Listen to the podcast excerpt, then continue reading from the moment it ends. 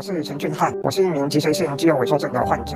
这个疾病主要是会慢慢剥夺你的肌肉的力量，你的全身的肌肉会随着时间而慢慢的退化，几乎是二十四小时需要有人在旁边协助我帮我的手跟脚。那大部分是我的妈妈在旁边帮助我去完成这些事情。这样，他的症状是算是很在 SMA 里面算是很严重的一些，他行动不方便。那我我我就一直跟他讲说，我就是做你的手脚，那你没办法的部分，我会去帮你补足。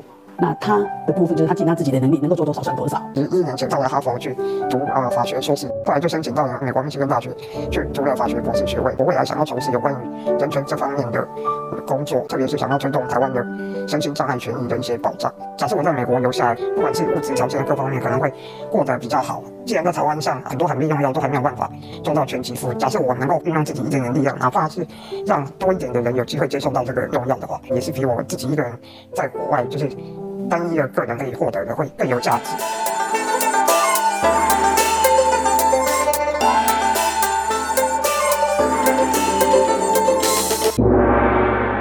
欢迎回到天下第一台，我是噗咕鸟。天下第一台是个历史、时事、政治型的 Podcast 节目，为您带来各种世界上第一，特别是台湾的第一。那今天呢，要很郑重的跟大家介绍一个人的故事。那这个人。就是在二零二四年二月十一号离开我们的陈俊翰律师，所以今天呢是我们的 EP 一一一与时间竞赛的陈俊翰和陈妈妈，也就是谢继珍女士这四十年来的故事，那就让我们开始喽。好，陈俊翰是在一九八三年的六月十五号这一天出生在新竹。那正当一家人很开心的迎接这个可爱的宝贝的时候呢，没想到接着而来的是上天无情的考验。呃，出生之后，人家都会说一个宝宝他会七坐八爬，然后十个月大概会站，那十二个月的时候呢，就开始学走路了。但是呢，陈俊翰在七个月大的时候依然不会坐，那十二个月大的时候也依然无法站立。那这就让陈俊翰的爸爸妈妈很忧心，所以带他去看遍了台湾各大医院，那最后才在台大医院诊断出罹患了 SMA。那 SMA 是什么呢？它是脊髓性哦，往背部后面的那个脊髓，脊椎的脊髓，脊髓性肌肉萎缩症。这是一种非常罕见的遗传性神经肌肉疾病哦，那也是婴幼儿死亡率最高的罕见疾病。那它的病征呢，是肌肉会无力，肌肉会萎缩，而且肌肉的运动功能会随着年龄的增长而持续的退化。而且这些肌肉的无力和萎缩，不只包含人的四肢，还包含用来咀嚼用的嘴部肌肉，还有呼吸用的横膈膜等等等。也就是他的吃饭跟他的呼吸都比一般人来的困难，而且状况会越来越不好。所以呢，医生就跟爸爸妈妈说，陈俊翰大概只能活到三岁、四岁，接着的人生就让他吃好、玩好、睡好。然而，就在父母细心的照料下，陈俊翰奇迹般的渐渐长大。当然，这一路不是一帆风顺的。那他因为身体不好的关系，他从小到大就很常生病。那他在小学六年级的时候，曾经因为感冒而住进加护病房两个月。而他在住院的过程中，插满管子的他其实活得很痛苦。他曾经写字条给妈妈说：“不要救我了，我真的撑不下去了。”当然，妈妈是不会放弃的。妈妈陪在他身边，不断地在他耳边鼓励他要撑下去。陈俊翰在后来受访时是这样说的：“我在那边住院的两个月，常常听到有小朋友过世，甚至有一次是睡我隔壁婴儿床的小朋友，其实已经过世了，没有人发觉，后来才发现已经没有呼吸了。而陈俊翰看到保温箱里插满管子的生命，可能来不及哭，也来不及笑，就离开人世。”接着呢，他听到的是一阵又一阵的父母的哭喊声。他说，当时可以体会到当父母的心痛，很撕心裂肺的那种哭。所以我知道有更多比我不幸遭受苦难的人。那也因为这样的际遇，才让陈俊翰转念重新提振精神，花了好大的力气才活了下来。那上了国中之后，他一路很认真的念书，但是因为他的脊椎侧弯太严重，因为没有肌肉的支撑嘛，让他无法长时间坐着上课。于是，在国三下的时候，他就在家自学。但这样的他，在高中联考的时候，考上了新竹高中。你知道他是怎么写字的吗？因为他的肌肉力气很有限，所以他是靠着桌板，用两只手指头夹着笔写字。这样的写字姿势，一个小时只能写七十到八十个字。但是我们可以看到，其实陈俊翰的字写得比我好看很多啊。如果你是透过 YouTube 收看的观众，可以看到 陈俊翰当时的字迹呀，让我非常的惭愧。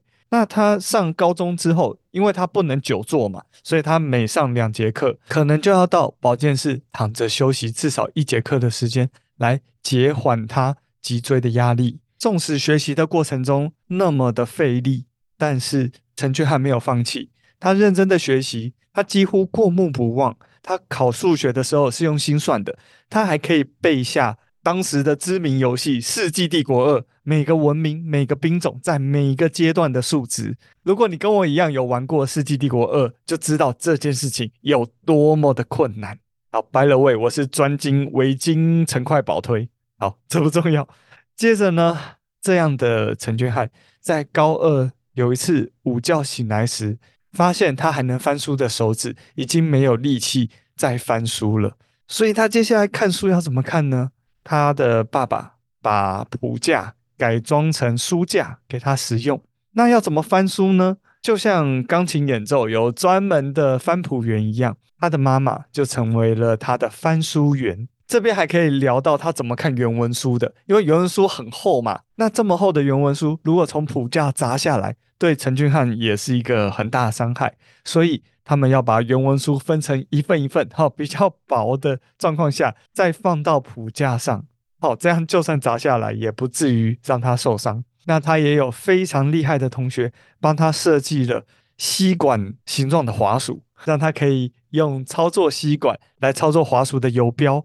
那他的手指还有一些微弱的动作嘛，他可以放在电路板上来协助他操作电脑。那他就是用这个方式来吸收知识、吸收各个资讯。那陈俊翰就用这样的读书方式，从新竹高中读到台大会计系，并且双主修台大法律系，而且一毕业就考上了律师榜首。各位啊，是榜首啊！接着呢，他考上台大法学所财经法组榜首。然后考取会计师，接着出国读书，去哪里？去遥远的美国就读哈佛法学院硕士，并且还考上了纽约州的律师执照。后来返台之后，再次赴美，最后是密西根大学法学博士毕业。各位啊，陈俊翰，人家是这样在读书的。讲到这边，我都觉得我要好好反省一下了啊。那他原本在台湾专精的是公司法、哦商业证券法这样的专精啊，让他原来在台湾的法律咨询费用钟点费是上万元呐、啊。但是呢，他到哈佛读书之后，让他感受到非常大的文化冲击。他自己都说，感觉自己像是从第三世界来的。陈俊翰说，在他还没有提出需求之前，哈佛校方就为他设身处地的着想。例如，马上增设多辆的无障碍交通车来接送身障的学生哦。而且，哈佛在陈俊翰入学的时候就跟陈俊翰开会。开会的当下呢，发现陈俊翰的声音很小，需要拉开嗓门来讲话，所以他们的教务长就立刻派人购买了一整套随身的麦克风供陈俊翰上课使用，并且强调。如果学校没有提供完整的设备，让所有的学员拥有公平的学习环境的话，这件事情在哈佛是绝对不允许的。而就是这样的文化冲击，让他大改原来要进修商业相关法律的计划，改研究人权法，改研究身心障碍者权益相关的法律。而哈佛还在陈君汉前往纽约。考律师执照时，由专人司机接送他前往考场，高达一千美金的车资完全由校方支付。而更让陈俊翰惊讶的是，美国的律师考试本身，因为主办单位在了解他的状况之后，便主动安排了口述代笔，不但将考场安排在他入住的旅馆身障专用的房间，更让他的考试时间从两天延长到三天，而且只需要签一张保证不会泄露考题的切结书而已。这让陈俊翰律师很感慨：台湾的考试很僵化，很注重形式上的公平，最多就是给他延长二十分钟。但是台湾大考中心的安排是让你多考二十分钟的同时，让你少休息了二十分钟。这让陈俊翰领悟到，美国的制度就是对所有的学生，特别是身体障碍的学生，确保你有一个平等的起跑点的机会，去跟大家一起学习。他不会让你因为身体不方便，造成你需要多付出其他的劳力时间。他就是会提供你各种服务资源。让你有一个公平的机会跟其他人竞争，而与此同时，SMA 也随着时间不断地夺走他肌肉的力量，在呼吸、在吞咽，甚至语言功能上都会渐渐消失。而如果他在美国工作生活，可以透过美国的保险，让他的 SMA 用药可以获得全额的给付。但是同时，他看到台湾还有许多身障者。许多罕见疾病患者无法透过保险取得医疗用药的给付，所以呢，他毅然决然的放弃了在美国工作、美国生活的机会，同时放弃了美国比较好的治疗 SNA 的机会，放弃了 SNA 用药全额给付的保险。纵使他回台湾之后，因为不符合健保给付的资格，如果他要继续治疗，必须自费一年的费用高达六百万。但是他放弃了治疗，毅然决然回到台湾，因为他说：“我想把我在美国看到学到的一切带回台湾，毕竟我的根在这个地方。”于是呢，他回台湾担任人权倡议工作者，倡议 SNA 用药健保全额给付等等等。好，各位，这边为了让大家更能明白的知道陈俊翰律师的诉求，所以。我在这边要介绍一下 SNA 的用药。SNA 脊髓性肌肉萎缩症这个罕见疾病，一直到二零一六年才在全球出现了首个 SMA 的治疗药物哦。而这些治疗药物可以防止疾病的恶化，甚至让运动的功能进步。而台湾健保在二零二零年的七月开始有了有条件给付 SMA 的用药。那在二零二三年八月的时候，更进一步的开始给付了 SMA 基因治疗针剂哦，但它的条件呢是在六个月以下就发病，而且带有基因突变的状况才能使用。所以截至目前，也只有一位小婴儿有使用到这四千九百万元的健保给付。那其他的 SMA 用药呢？因为目前呃健保给付的那个条件有点复杂，相关的资讯我会放资讯栏。简单说，是三岁以前确诊发病的病人，并且在七岁以前开始接受治疗，或是他的上肢功能呃状况比较好的病人，才可以享有健保给付用药。诶，你可能会觉得奇怪，怎么不是状况比较差的病人可以使用到这个健保给付用药，而是状况比较好的呢？那这样的条件限制的原因是，因为这样子药物使用的 CP 值效果会比较好。因为如果他还能自行吃饭，那就让他们赶快用药，让他们可以继续维持可以自行吃饭这样的能力。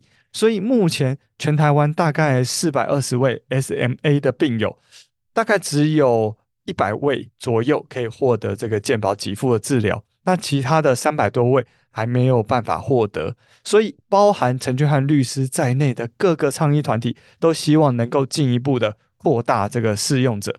因此，在一月三十号，也就是陈俊翰律师最后一次公开露脸的行程，就是出席 SMA 的活动，希望能比照其他先进国家，只要罹患 SMA 确诊，就可以获得健保的全额给付。另外，我有看到资料，有估计台湾有将近五十万人是无症状的 SMA 基因带原者。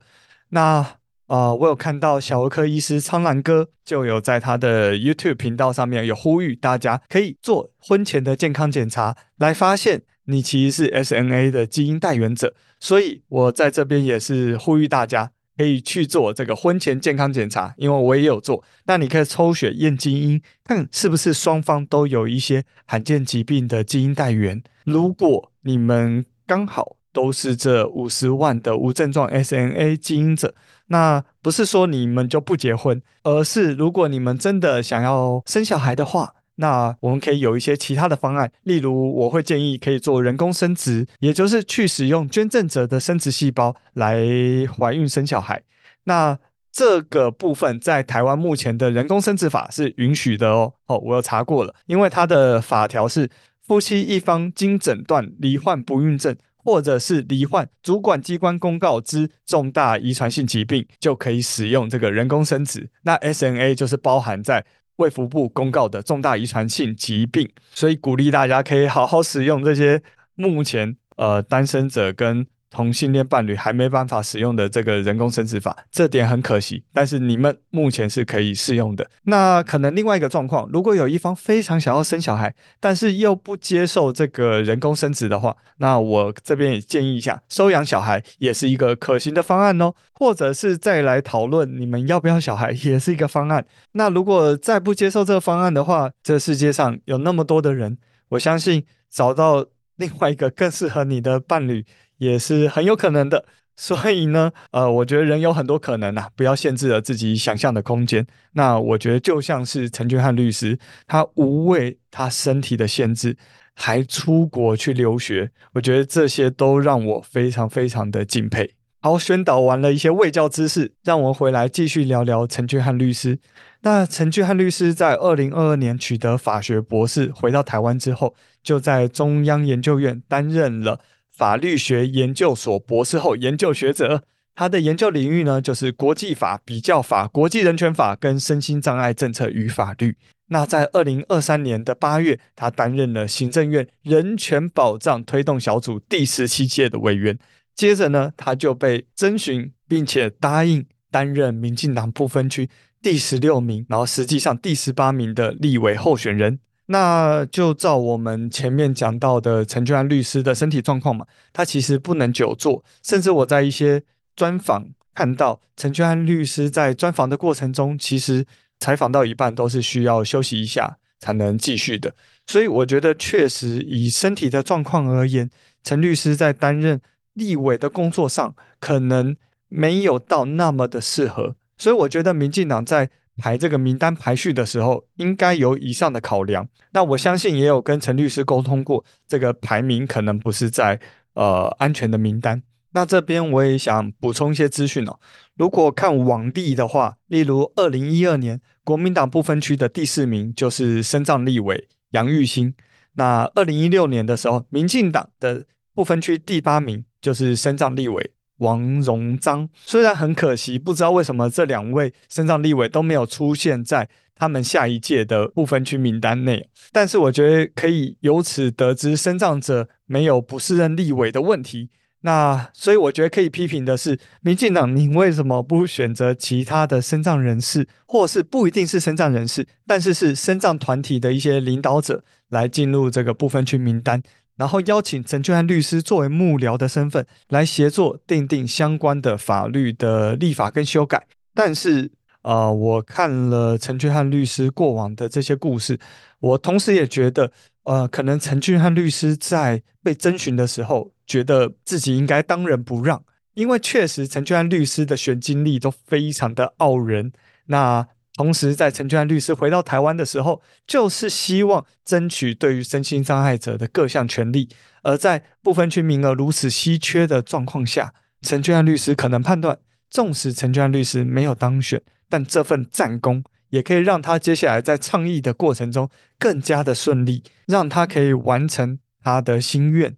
所以，我觉得陈俊安律师是有仔细想过这过程中。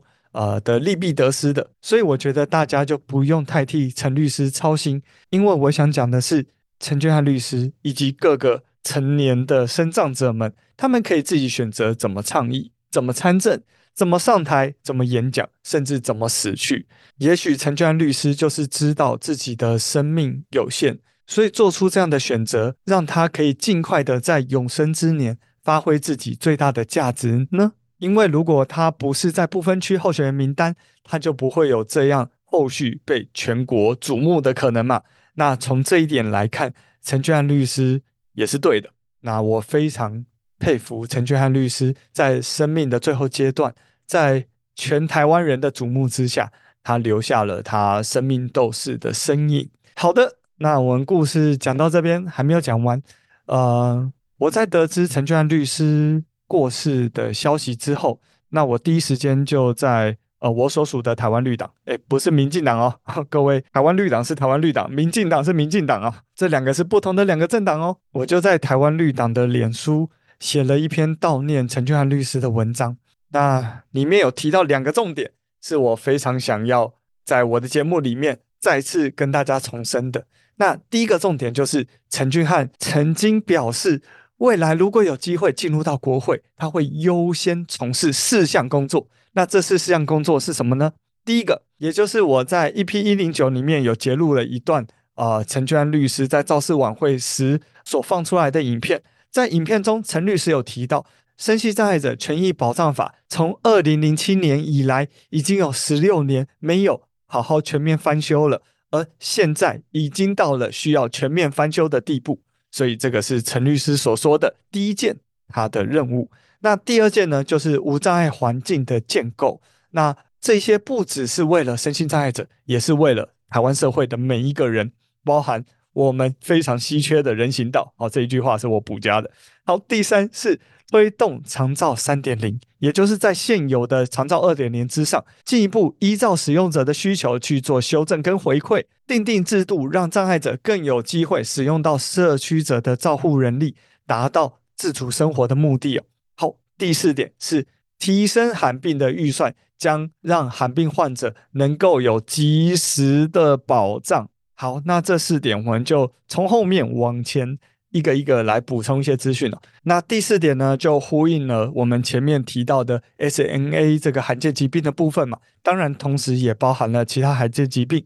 那这边就不再赘述。那第三点呢，推动长照三点零。那我们这边可以搭配赖清德在他参选总统的过程中有提出的长照三点零政策。他其中第一点就有强调要强化重度失能者的照顾，优化住宿式服务机构哦。例如，就是要新增居家或者是社区的晚间到宅的照顾，由此来建立二十四小时的重度失能者支持服务系统啊。好，那第二点是无障碍环境的建构。那我相信台湾的所有人应该都很有感。八二零我们才举办完这个行人路权大游行，那台湾绿党也有参加哦，也有摊位，而且台湾绿党也是二零一二年就把人本交通就写在我们政见里的政党。那如果大家都知道，目前行人连走路都有问题了，那更何况是这些需要无障碍坡道的生障者，你知道吗？这个无障碍坡道，光是比较陡一点，这些生障者的轮椅都很难上去。而且这些就是现在台湾的状况，一大堆的这个生长坡道，其实对于身障者来说难度是非常非常高的。我的看法是，应该把这些原则跟细节都透过中央的法规定定下来。接下来的新设的道路都要有人行道跟无障碍空间，甚至坡道的角度都应该在多小以下等等。把这些规定下来，由此接下来编列预算的时候，才会也把人行道啊、无障碍空间等等的预算考量进去嘛。那施作的计划也会再把这些东西考量进去。那我觉得这些就是中央法规的重要，所以请不要把所有的事情都丢给地方政府，好像中央政府无权过问一样。好，这边是我的一些建议。好，接下来第一点就是陈俊翰律师心心念念的。身心障碍者权益保障法的全面修法，那这也是我在台湾绿党的脸书写那篇悼念文的第二个重点。其实行政院在二零二二年的六月就已经提出了身心障碍者权益保障法的修正草案，那其中有四大重点：一是要把身心障碍通用的设计入法。来落实身心障碍者的权利公约。二呢是地方政府统筹规划交通服务资源，来促进身心障碍者的便利。三呢是明定身心障碍福利机构通报的责任，还有协力推动国家的政策。第四点呢是完善身心障碍者福利机构服务对象的保护机制哦。那后面两项呢，是因为过去有这个社福机构虐待身心障碍者的状况哦，所以特别要定定这些。那就是这样的草案送到立法院之后，竟然在经历了三个会期都没有通过哦，躺在立法院。所以这也让去年，也就是二零二三年选前十月十七号，台湾障碍者黑子革命联盟还特地到立法院前面去抗议修法进度停滞不前。也抗议障碍者未能在这个立法过程中充分的参与政策的讨论，那很可惜，当时已经是选前的最后一个会期了，所以这样的抗议，呃，就是一个狗吠火车的状况啊。那在陈律师过世之后，我看到各党派已经对于 SMA 用药放宽健保给付条件，已经开始有一些讨论了。所以，天下第一台的噗咕鸟在此强力的呼吁。立法院的国民党、民进党、民众党等等的党派立委，请尊重陈俊翰律师的遗愿，听取身心障碍者的声音，确保障权法的修正案能够尽速并且合理的通过，并且再次的检视整部的身心障碍者权益保障法有没有还需要好好修改的部分。好，那我在这边不好意思哦，我还是要。提醒一下民进党的各个立委啊，其实从陈俊翰律师的口中可以知道，有三个立委是特别的在乎身心障碍者的权益的，例如台湾社会福利总盟出身的吴玉琴立委，以及社会民主党出身的范云立委，还有台湾绿党出身的洪胜安立委。那这三位立委都是非常在乎身心障碍者的权益的，但是我觉得一个。同时也很明显的事实就是，目前的障权法修法之前三个会期就是躺在那边嘛，所以我希望在过去八年里面，席次过半的民进党党团跟民进党的立委们没有好好重视藏权法全面修法的立委们是无权卸责的。所以虽然这一届啊，民进党没有过半，但是我希望民进党的立委们要继承陈俊翰律师的遗志。你们来主导修法，来争取国民党和民众党的支持，尽速好好的修法，来提升身心障碍者的权益。除了前面提到的行政院以及提出的修正草案要尽速过关之外，也希望尽速的全面检视障权法，还有哪些需要全面修改的部分。好的，那最后呢，我想讲一些。啊，陈俊翰律师的小故事。那从小陈俊翰他肌肉就在萎缩嘛，所以行动很不方便。所以呢，其实妈妈就一直跟着他。呃，求学时就跟他一起上学，甚至常常一起听课。那在吃饭的时间就要把食物切成小块的来喂他。回家之后要帮他洗澡，还要帮他做全身的按摩。大二那年，他返家过中秋节嘛。那他在家里休息的时候，因为避免他睡觉的时候会呼吸终止，所以他必须带呼吸器。结果在这一天，呃，让他保暖的电暖毯因为走火的关系烧了起来。那因为他带着呼吸器嘛，所以他的呼叫没有人听到，所以他的双脚被烧的时候，他的脚是先非常非常的剧痛。而当陈俊翰律师在后来受访时讲到这一段的时候，他说：“当剧痛变成一般电流的麻痹感时，他当时的心情只觉得好笑。我一直觉得我应该是在医院过世的，没想到我会直接被火葬。那因为那天是中秋节嘛，陈俊汉律师还说我们家没有烤肉，所以烤我。这是陈俊翰律师自己说的，不是我说的。所以陈俊翰律师确实也是非常的幽默。那。”最后那场意外让陈俊安律师双脚截肢哦，所以我们后来看到的陈俊安律师是这个样子的。那他二十九岁前往哈佛求学的那年，其实遇到非常非常大的考验。这个考验是因为他的身体其实就像是这个气象观测站，只要温度变冷，或者是台风，或者是要下雨，这些状况就会马上反映在他的骨头上，所以。波士顿的寒冷的气候让他非常的不适应。他先是肩膀骨头酸痛，接着就是全身的酸痛，然后比较严重的时候连坐都坐不起来，只能躺在床上。而这样的求学过程让他撑下去的，就是全程陪伴他的妈妈。那如果用游戏来比喻人生的话，我觉得我们一般人是普通模式，那可能比较穷苦的人家是困难模式。那如果你的身心是有一些缺陷的话，那可能是地狱模式。那如果是到陈俊翰这样子的呃障碍状况的话，那基本上你遇到的是炼狱模式。而让陈俊翰走过炼狱模式的，就是他的妈妈谢继珍女士。这过程中，陈妈妈一直告诉陈俊翰，就是他想要走他的路，我我只有一个使命，就是说我跟他讲说，你只要你选择你对的方向，我绝对是陪你，当你的手脚，陪你走到底。所以在这边，让我们向走过不凡四十年的陈俊翰律师致敬，也向照顾他四十年的谢继珍女士致敬。你们都是伟大的生命斗士。最后，最后，再次呼吁台湾政府。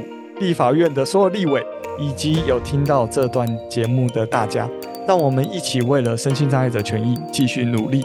让我们盯着立法院，让立法院可以尽速通过。